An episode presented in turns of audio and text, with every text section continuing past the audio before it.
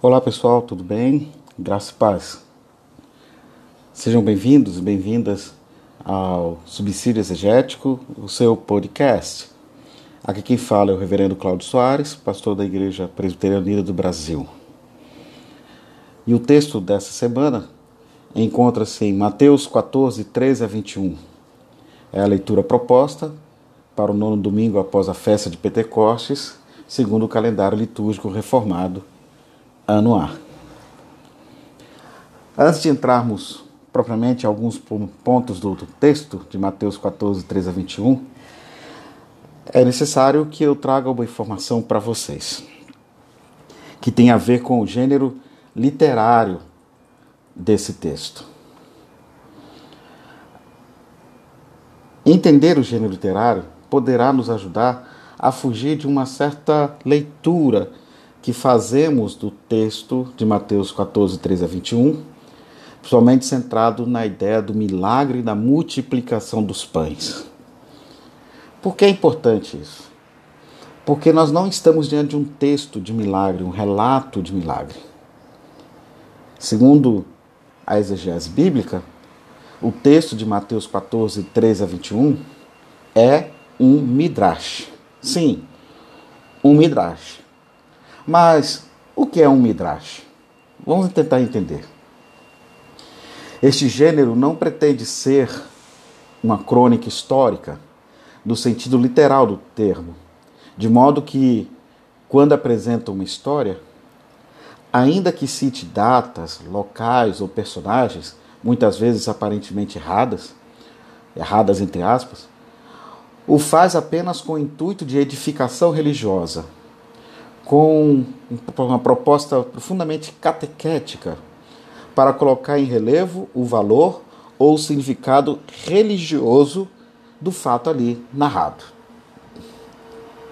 Midrash deriva do termo hebraico darash, que significa perscrutar, procurar, explicar, investigar.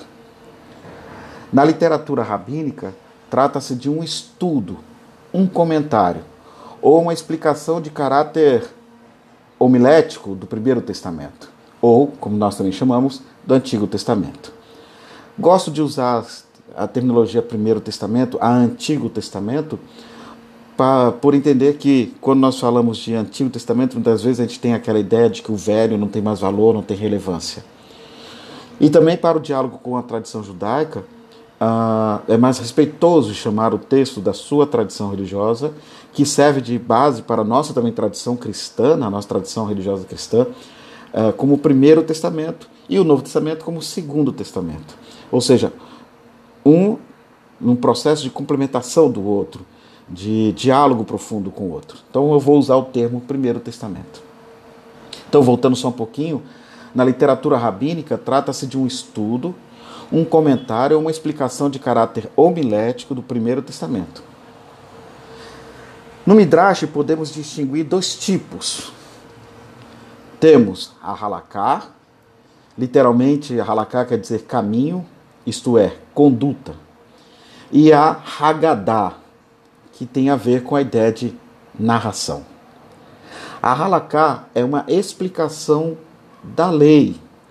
E a Haggadah é uma explicação das passagens narrativas do Primeiro Testamento com o objetivo de extrair delas lições edificantes.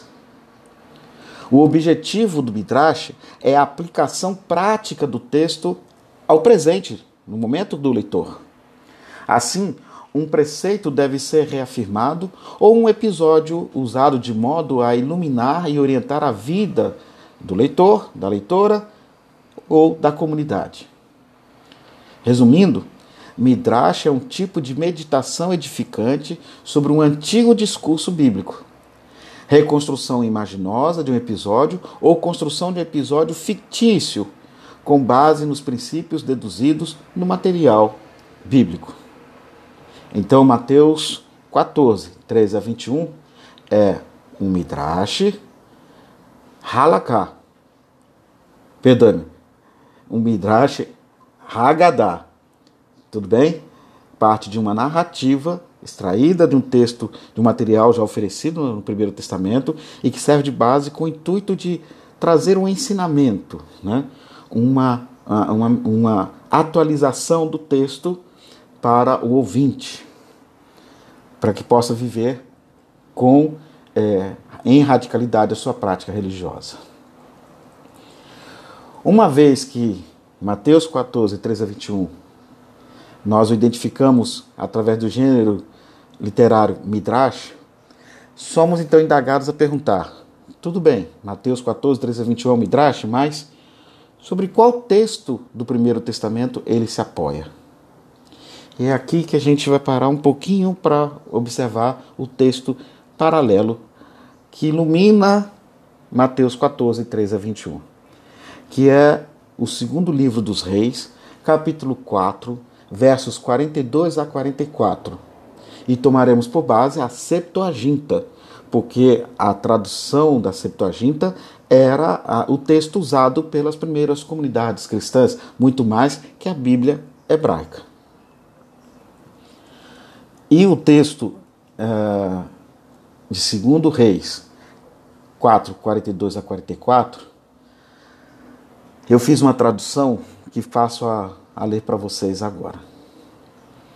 E um homem partiu de Baal de Salixá e trouxe ao homem de Deus, é interessante essa informação, ao homem de Deus, vinte pães de cevada e cachos secos de figos, feitos dos primeiros grãos.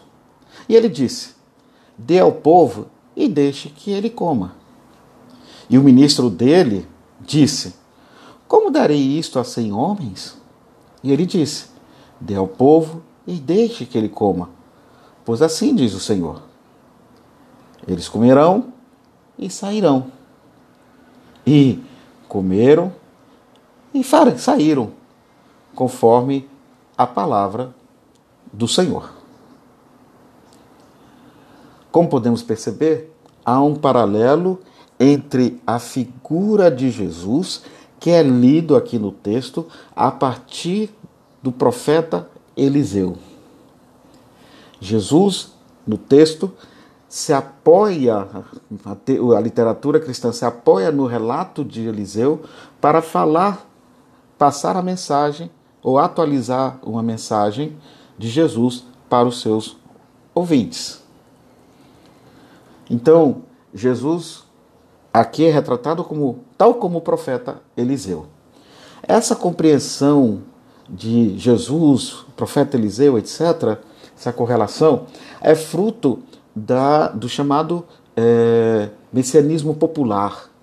Como as pessoas esperavam ou tinham a ideia de quem seria o Messias.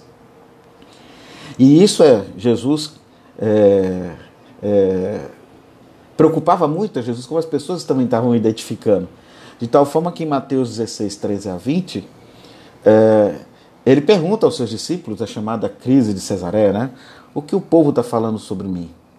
E no versículo 14 de Mateus 16, 13 a 20, diz: Alguns dizem que você é João Batista, ou seja, João Batista redivivo, né? ou seja, reencarnado em Jesus.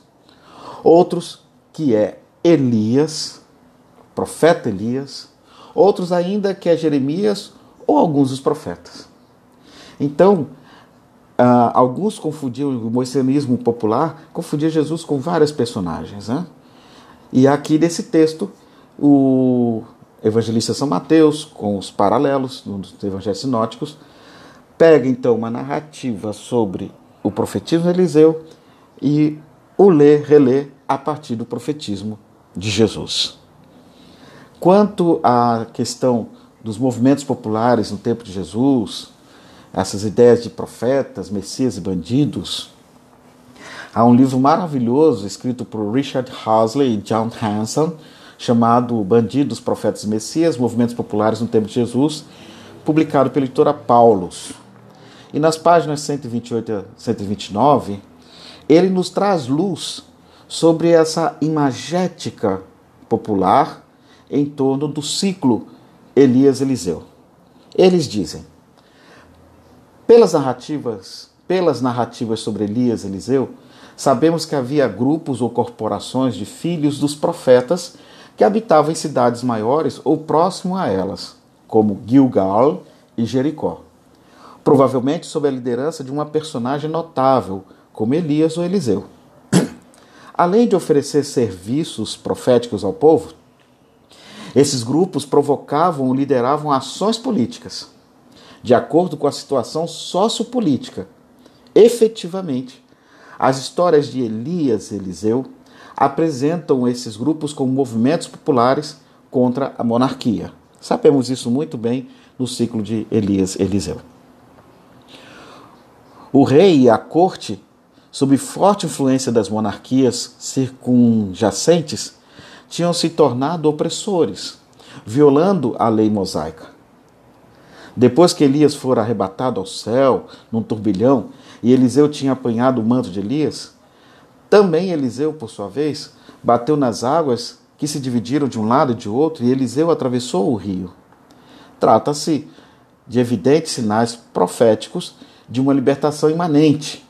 Esses gestos né, de bater nas águas e dividir, é, atravessar o rio, dividir de um lado ao outro e atravessar o rio, trata-se de evidentes sinais proféticos de uma libertação iminente, que lembram a nós leitores é, Moisés a passagem do mar, Josué a passagem do Jordão, tá? Ou seja, já esse, esse o, o é, Elias e Eliseu já são midrash de Moisés e de Josué. Interessante observar isso. Então, a, eles, essas narrativas nos fazem lembrar de uma tradição, de uma liberta, a, a promessa ou sinais proféticos concretos de uma libertação iminente que lembram Moisés a passagem do mar, como já disse, Josué a passagem do Jordão, contra a opressão e sua poderosa base cultural estrangeira. Os profetas Elias e Eliseu e seus seguidores, os filhos dos profetas, promoveram uma rebelião popular. Então é dentro dessa perspectiva que as pessoas vão ler Jesus como um Messias ou um, um profeta popular que veio para questionar a situação sociopolítica de sua época. No texto da Septuaginta, que lemos aqui, é, de 2 Reis 4, versos é, 42 a 44, segunda Septuaginta. Septuaginta, para quem não se lembra, é a tradução do hebraico para o grego do Primeiro Testamento, que foi feita pelos 70 sábios, toda aquela história no período ptolomaico. O verso 42, então, diz lá em grego o seguinte: Kai anerdielten ek batsarissa, kai enenken prostonantropon tuteu. Quero chamar a atenção à expressão prostonantropon tuteu. Literalmente a tradução todo desse texto em grego ficaria e um homem partiu de Baal Salishá e trouxe ao homem de Deus, prostonantropo tuteu. E aqui eu quero lembrar com vocês a ideia de homem santo. Essa ideia foi é, publicada por Bruce Malina e Richard Hobath, e eu me baseio no seu texto, no texto deles, Evangelhos Sinóticos, Comentário à Luz das Ciências Sociais, Paulo. O que, que era o homem santo? O homem santo era uma pessoa chamada é, que tinha uma experiência profunda do sagrado. E ele, como fruto dessa experiência profunda do sagrado, ele representava, de certa forma, o próprio sagrado. A ponto de alguns deles serem chamados de Tonantropon Tuteu, ou seja, homem de Deus, ou, já vertendo para o, o Novo Testamento, ou o Segundo Testamento, filho de Deus. E uma das características é que esse homem tivesse tido uma experiência profunda de Deus, em que Deus falasse diretamente com essa pessoa, e a gente tem esses, essa imagem presente no batismo de Jesus, ou que o próprio Deus tenha adotado essa pessoa para ser seu filho. Então, tais características presentes no homem santo, apresentadas por Malina e Robalf, nos mostram que esta aproximação de Eliseu acentua-se muito quando ele é apresentado na Septuaginta como Tonantropon tu teu, homem de Deus, a figura de Jesus. Ou seja, Jesus, na verdade, se aproxima da figura de Eliseu como homem de Deus, como homem santo, como próprio filho de Deus. Ah, recomendo que vocês é, leiam mais sobre esse verbete, homem santo, desse conceito homem santo, no Bruce Malina e Richard Harbaugh, é, o texto, já falei, Evangelhos Sinóticos, comentário à luz das ciências sociais, foi publicado pela Paulus e as maiores informações vão encontrar nas páginas 423 a 424. Vale a pena dar uma consultada, hein, galera?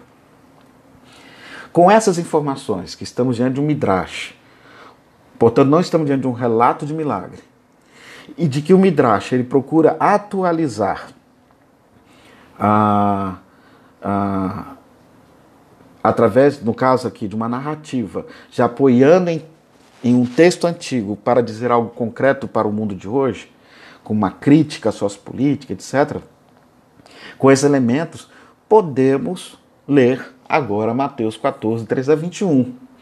Temos elementos, subsídios bastante interessantes. Entremos então agora em Mateus 14, 13 a 21. Comecemos pelo versículo 13. Nos prenderemos muito no versículo 13, na realidade. O versículo 13 diz assim, é, de Mateus 14: Acusas de ho Jesus anehoresen eketen emploio, es eremon topon catidian, kai acusantes hoi hocloi. Vou ler para vocês a tradução, mais ou menos, uma tradução próxima. Jesus, ouvindo isto, tendo ouvido isto, retirou-se dali num barco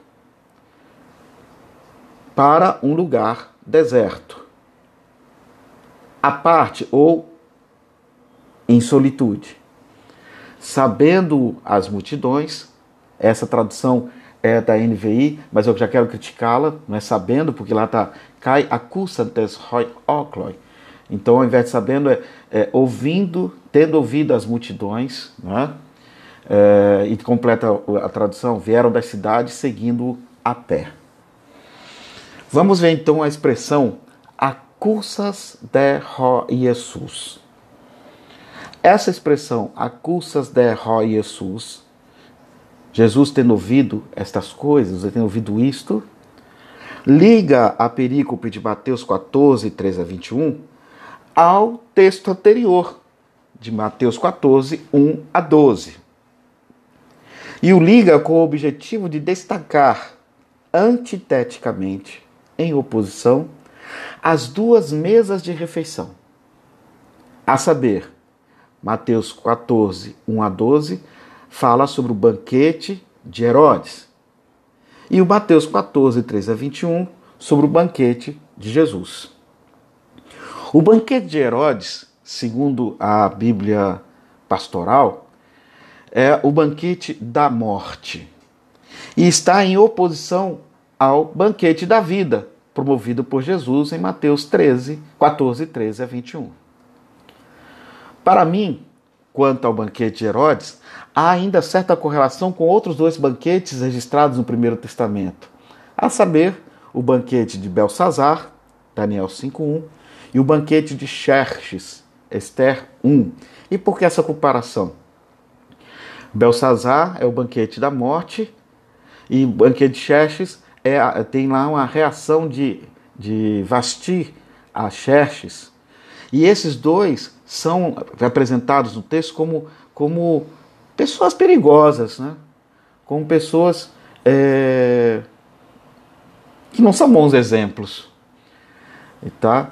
Então, para mim, esse texto de Mateus 14, 13 a 21, traz a memória cativa desses textos do banquete de Belsazar, o banquete de Xerxes, com memória, memória cativa com memória subversiva, é, buscando demonstrar quão desumano e frágil era Herodes.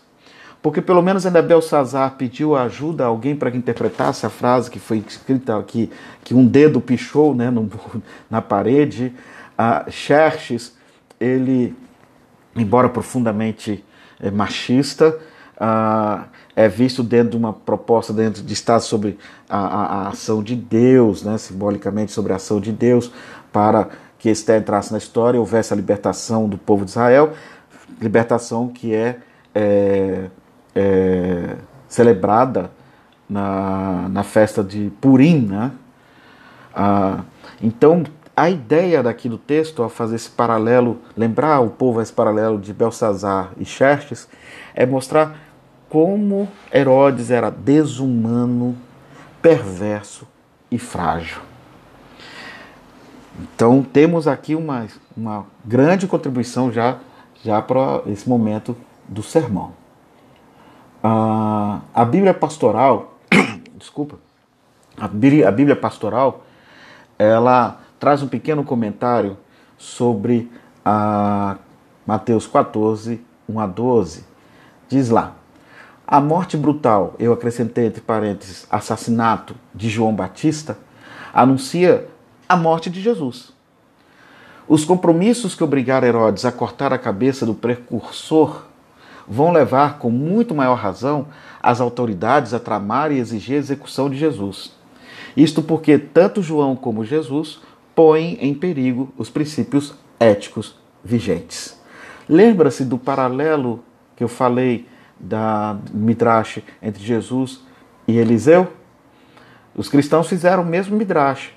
Para eles, João Batista é Elias e Jesus é o Messias que deveria vir é, é, após o retorno de Elias, que havia uma tradição popular de que Elias viria primeiro e depois viria o Messias.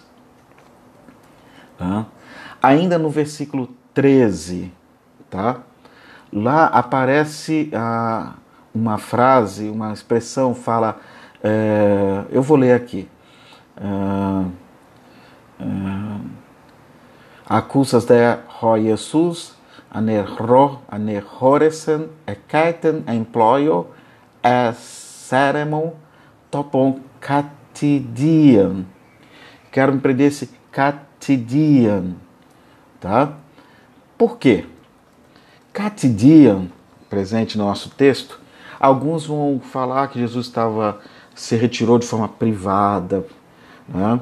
Ah, para ficar né, distante da multidão. Ele queria um momento de descanso dele. É totalmente compreensível essa tradução também. Mas eu vejo que ela tem uma força muito mais intensa. Catidian é, de privado tem essa ideia de guardar-se individualmente. Ou podemos traduzir da seguinte forma: catidia é como Jesus ficou em si mesmo, que é a ideia presente no texto, para mim, da ideia de solitude. Solitude é um momento, não é de solidão, mas de você se retirar em si mesmo, fazer silêncio em si mesmo e Jesus, então, para mim, nesse, nesse texto, a, a, a melhor tradução seria, ao invés de falar que Jesus ficou à parte, né, Jesus ouvindo isso retirou-se dali num barco para um lugar à parte, ou para um lugar privado, né, no, no, para um lugar deserto no privado, eu gosto de falar que Jesus, ouvindo isto, né, tendo ouvido o que aconteceu com, com, com João Batista, retirou-se dali no barco para um lugar deserto, em si mesmo. Né? Em si mesmo. Ele estava fazendo silêncio para se ouvir, para entender melhor. Isso é típico dos homens santos, né? É típico das pessoas que buscam a santidade ou das pessoas que vivem uma vida de espiritualidade intensa. E essa expressão catidia lembra-me uma expressão hebraica presente em Gênesis 12, 1 né? Se lembram de Gênesis 12:1? É a vocação de Sarai, de Abrão e Ló. E lá diz, olha, saia da tua terra, da tua parentela, né, da tua, e vá para um lugar que eu hei de mostrar. Os rabinos traduzem é, essa expressão de solitude, que é o mesmo que eu estou traduzindo aqui para catidia, é, empregam para esse texto de Gênesis 12, 1, porque lá consta uma expressão ler, lerá, eles falam então que, na verdade, a grande tarefa de Sarai, Abrão e Ló era eles fazerem uma viagem para dentro de si mesmos. Irem para si mesmos. Momento, movimento de solitude. E é interessante que aqui no nosso texto a, a, é, é, de Mateus, no corpo de Mateus, né, no corpo literário de Mateus, Catidian, ele é citado em outros contextos. Né? E quando a gente é Jesus, tem sempre essa ideia de solitude. Quando a gente são os discípulos, já nos transmite a ideia de querer ter vantagem, alguma vantagem. Por exemplo, Mateus 14, 13 e 23. Olha só o que diz esses versículos e aparece lá a palavra catidia. Ouvindo o que havia ocorrido, Jesus retirou-se de barco, em particular para um lugar deserto. Mesma ideia. Mas é, Jesus retirou-se do barco em solitude para um lugar deserto. Lembrando da mística do deserto no Antigo Testamento, no, na Bíblia hebraica, ou no Primeiro Testamento, como eu gosto de dizer, que a ideia para lá que deserto é o local onde Deus fala o coração do seu povo, né? diz o profeta Oséias. É o local privilegiado, porque é o local onde, onde é, é, Deus deu a Torá, né? a, a sua palavra para o povo de Israel. E o deserto, então, até a própria palavra deserto em hebraico já nos diz muito, porque a palavra deserto em hebraico é midevar, midevar, que quer dizer literalmente lugar da palavra, devar, devarima, palavras, lugar da palavra.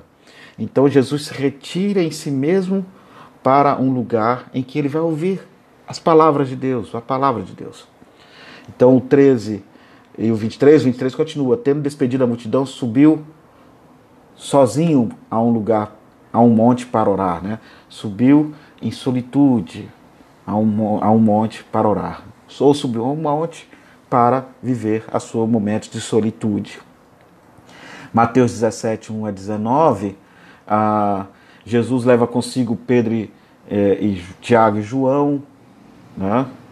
irmão Tiago, e os leva a um alto monte para terem uma experiência de solitude. E algumas traduções colocam, e os levou em particular a um alto monte. Eu gostaria de traduzir, proponho aqui, né, sugestão minha, e os levou em solitude a um alto monte. Ah, no versículo 19, então os discípulos aproximaram-se de Jesus, e aqui já tem uma, uma mudança agora, os discípulos, olha a ação deles.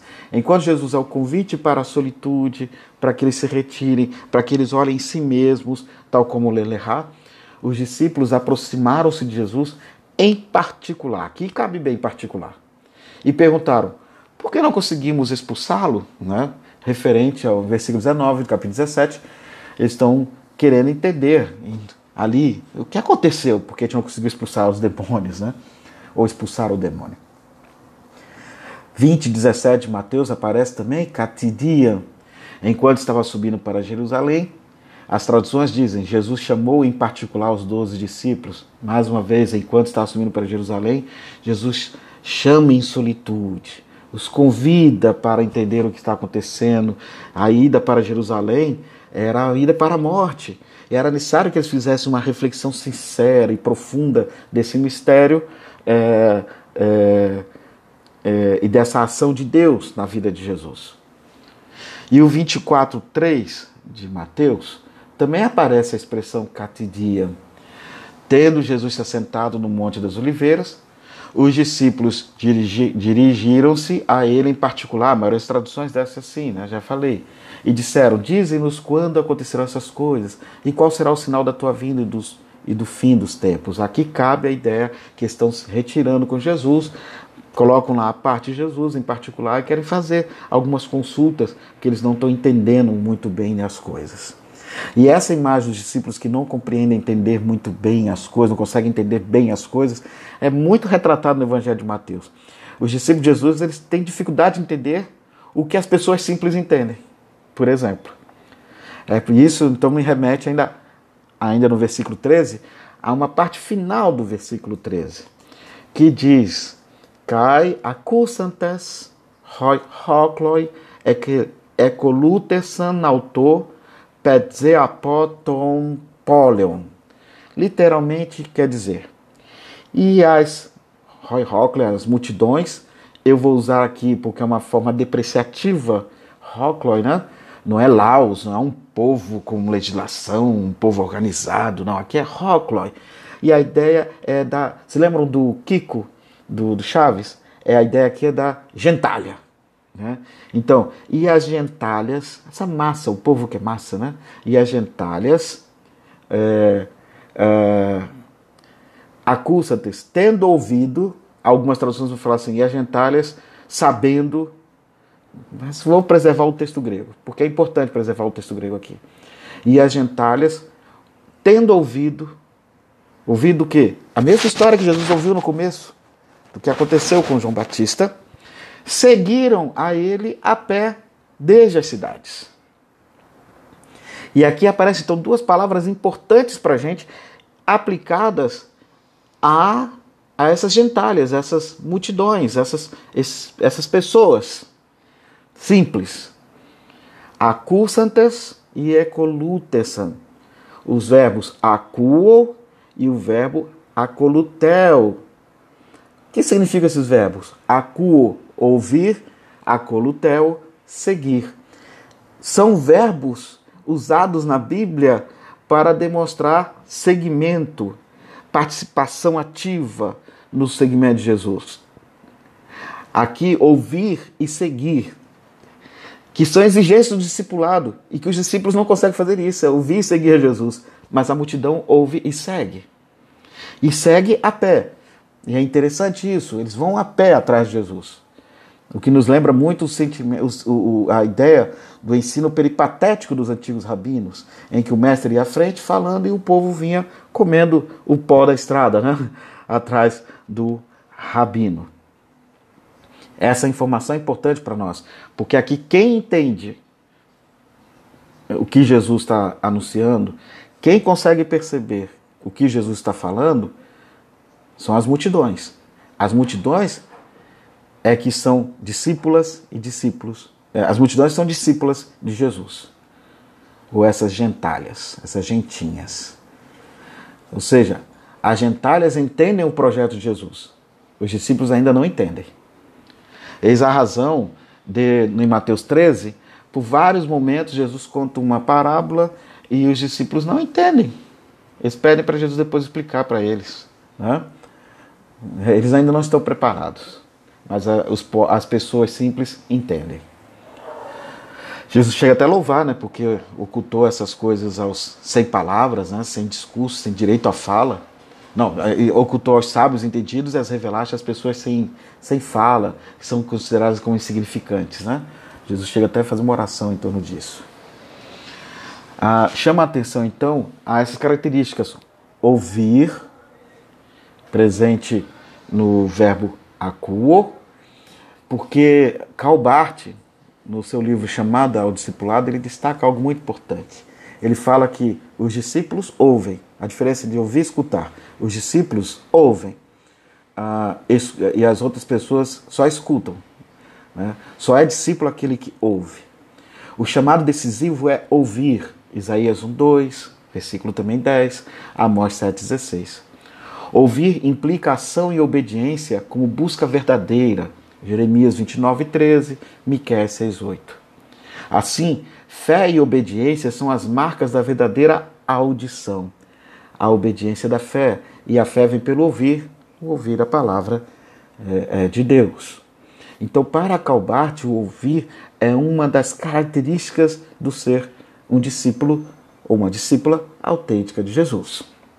O outro verbo acolutel, né, presente no nosso texto, seguir, ele é também bem explorado pelo Kittel no seu dicionário teológico do Novo Testamento. Né, Gerhard Kittel tem uma obra maravilhosa é, que vale a pena também dar uma quem tiver condições consultar. E ele fala sobre o verbo acoluteion, né? É, Perdão, não é o verbo, ele fala sobre a palavra coluteion, que é um substantivo aqui, de ideia de segmento no Novo Testamento. Ele diz: devido à herança do Antigo Testamento, eu fiz a tradução dele, então vou usar o que ele coloca lá. Devido à herança do Antigo Testamento e à nova reviravolta dada pela presença de Cristo, o Novo Testamento não tem referência a ir atrás de Deus. Por exemplo, o termo é reservado para ser um discípulo de Cristo, exceto quando o sentido é muito geral, e é confinado aos quatro evangelhos, além de Apocalipse 14, 4. Ainda estão envolvidos seguidores externos, como Mateus 8,19, Marcos 10, 28, mas com um compromisso total e em uma relação exclusiva com alguém que é reconhecido não apenas como mestre, como um professor, mas como o próprio Messias. Esse discipulado traz participação na salvação, segundo Kittel, mas também no sofrimento de Cristo. Mateus 8, 19 a 20 nos aponta isso. Uma vez que é o Jesus histórico que é seguido, é natural que outros termos sejam encontrados nos outros escritos do Novo Testamento para descrever a relação com o Senhor exaltado e seu Espírito. Com isso, o nosso amigo Kittel mostra que esses verbos, acolutel e apoiado no Bart, como também Kittel também traz, e o Lunida também, seu dicionário traz a palavra acu, o verbo acu, nos dão um apoio para mostrar que essas características de ouvir e a característica de seguir são típicas do discípulo. E aqui nesse nosso texto, essas características são dadas ao povo simples, a essa gentalha. Beleza? Ah, outra questão também que o texto nos provoca e tem a ver com aqueles acréscimos que temos em nossas Bíblias, chamados subtítulos, que às vezes limitam o nosso olhar sobre um texto. E limita, às vezes não, limitam profundamente o nosso olhar sobre o texto. Quando nós lemos esse texto de Mateus 14, 3 a 21, a maioria das Bíblias coloca lá em cima lá, primeira multiplicação dos pães. E fala do texto como um milagre da multiplicação dos pães. Já temos então um problema. Não se trata de um milagre. Se lembram? Porque nós estamos diante de um midrash. Não é um milagre. Nós estamos diante de um midrash, é um relato. Que é apoiado em outro relato de é, do, do, do Eliseu, do profeta Eliseu, em que há também, junto com seu grupo de discípulos e discípulas, uma preocupação com a multidão, com as pessoas que vêm ouvi-lo, e ele pede a eles que, olha, vão lá e deem a esse povo que comer. Né? E há uma reação também dos, da, dos seus discípulos, discípulos falam assim, olha, é impossível alimentar 100 pessoas com o que nós, com o que nós temos aqui. Né? Mesmo a estrutura literária é apoiado agora pelo, é pegado por Mateus para falar de Jesus e do seu ensino. Então, nós temos um problema com o subtítulo, muitas vezes proposto como a primeira multiplicação dos pães. E por que é uma grande preocupação aqui? Eu tenho uma grande preocupação. Porque em Mateus 14, 19, não fala de multiplicação dos pães. Lá diz o seguinte: Classas edokentos macetais tus artus, roide macetai tos roclois. Opa, Cláudio, mas o que quer dizer isso? Classas é um verbo, quer dizer, vem do verbo clau, né? que quer dizer dividiu. Podendo traduzir então esse texto, dividiu, deu aos seus é, aos é, dividiu, deu pães aos discípulos e os discípulos às multidões ou às gentalhas. A ideia aqui é de dividir e não multiplicar. Porque a ideia de multiplicar logo gera na gente aquela ideia de que Jesus teria pegado os cinco pães dois peixes, né? E feito uma oração e pum! Uma magia aconteceu. Não. O texto não propõe essa reflexão. O texto propõe sim que Jesus ele desafia o seu público a que divida o pão. Olha a reação dos discípulos no texto, os discípulos estão preocupados com o mercado. É, manda essas pessoas comprar despeça, já é tarde, manda elas embora, que elas comprem né, na, nas fazendas, nas tendinhas que tiverem aí. É, e Jesus fala assim: não, Vocês que têm que dar de comer para essa, essas pessoas, para a multidão. E é aí que acontece algo muito interessante. Né? Jesus não multiplica, ele divide o pão. E alimenta um montão de gente, 5 mil pessoas, né? 5 mil homens, diz o texto, sem contar mulheres e crianças. E deu para muita gente o que comer. Essa informação é importante para a gente. Para o texto, né? Jesus, tal como é, Eliseu, traz uma mesa da partilha. E é interessante como o texto entende isso de maneira tão perfeitamente que Jesus, quando ele dá graças, parece que ele está instituindo a ceia do Senhor, né? parece não. Para Mateus, para os textos do Evangelho sinóticos, Jesus entende todo momento de comensalidade, de partilha do pão, como Eucaristia, como ações de graças com motivo para falar dos grandes feitos de Deus. Então, classas quer dizer dividir. Então, como chamaríamos então? É, não falaríamos mais a multiplicação dos pães? Então, como falaríamos? Vamos aprofundar antes de eu responder essa pergunta na palavra, é, no verbo clau, que gera a palavra classas, quer dizer dividir. Né? Clau significa romper, dividir, quebrar.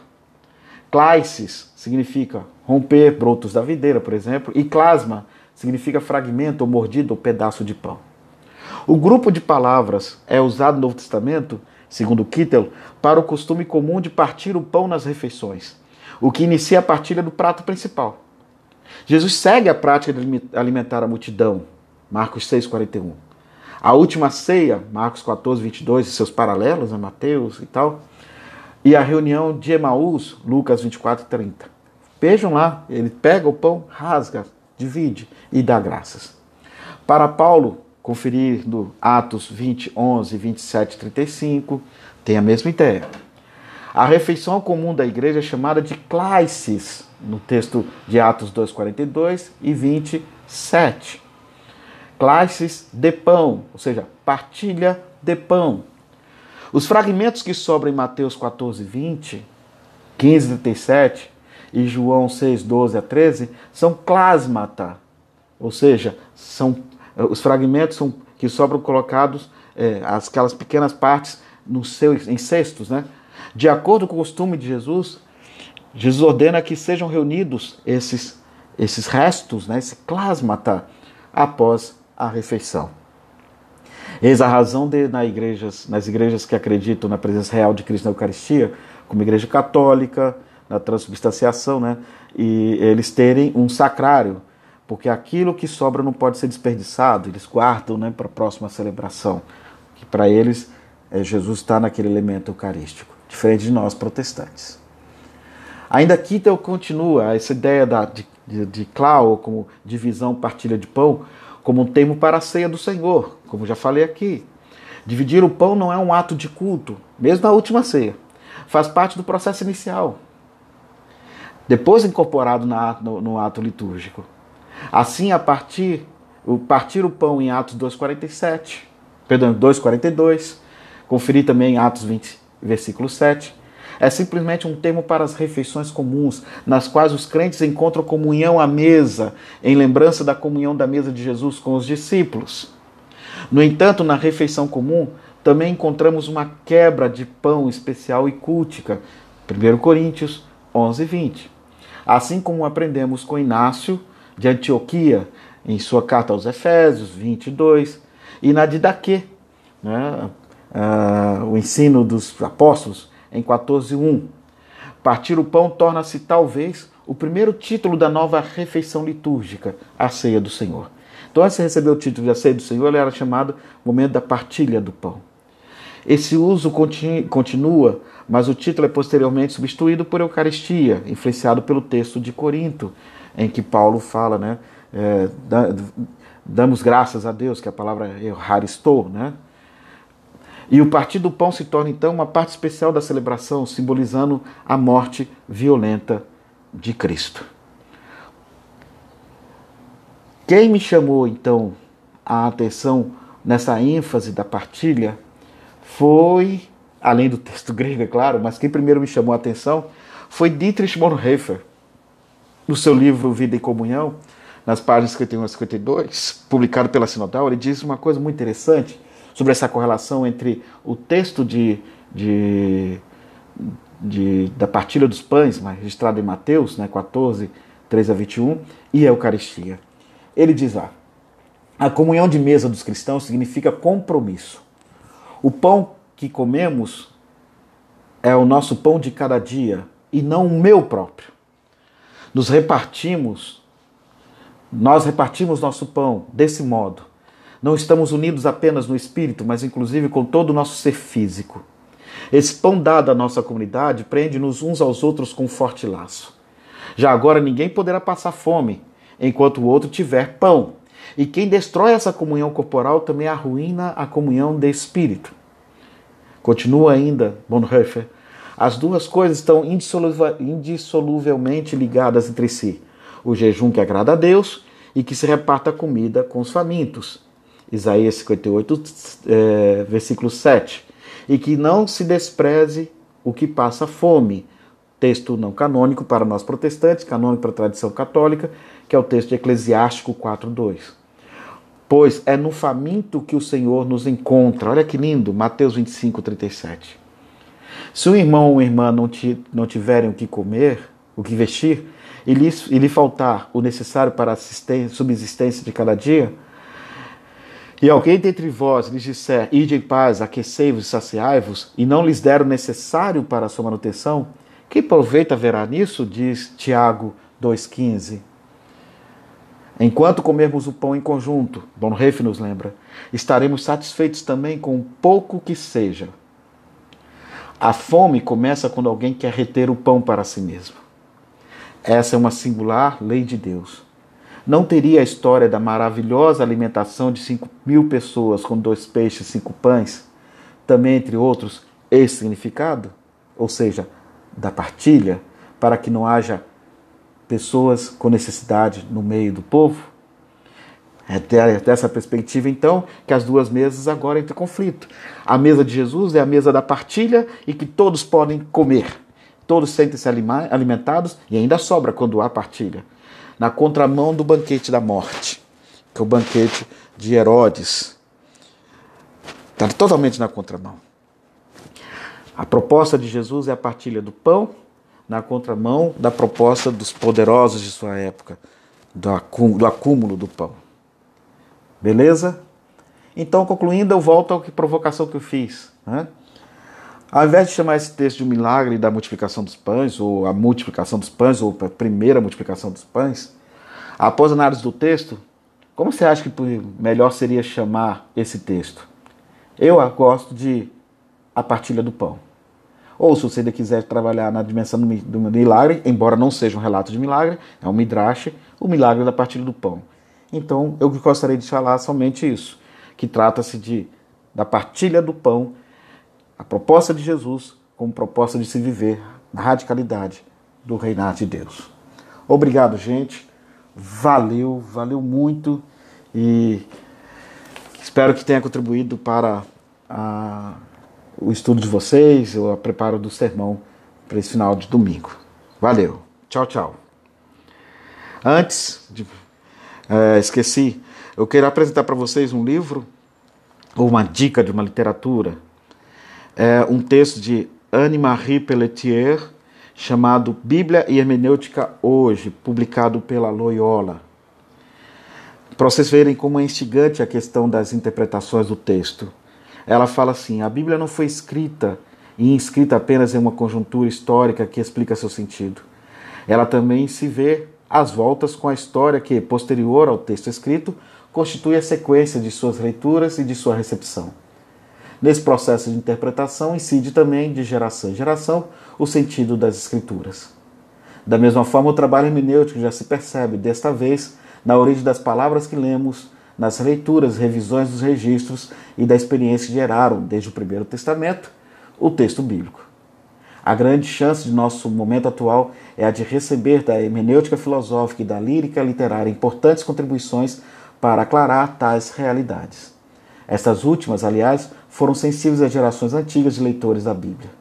Assim, na senda dos pensadores, perdoe-me, assim nascendo dos pensamentos ou práticas contemporâneas como as de Gadamer, Ricoeur, Alter, a exegese bíblica abre-se à dimensão a dimensões negligenciadas da história e do sentido.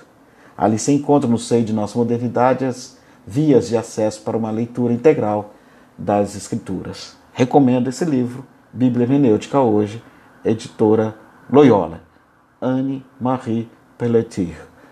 Valeu, galera. Muito obrigado. Até a próxima.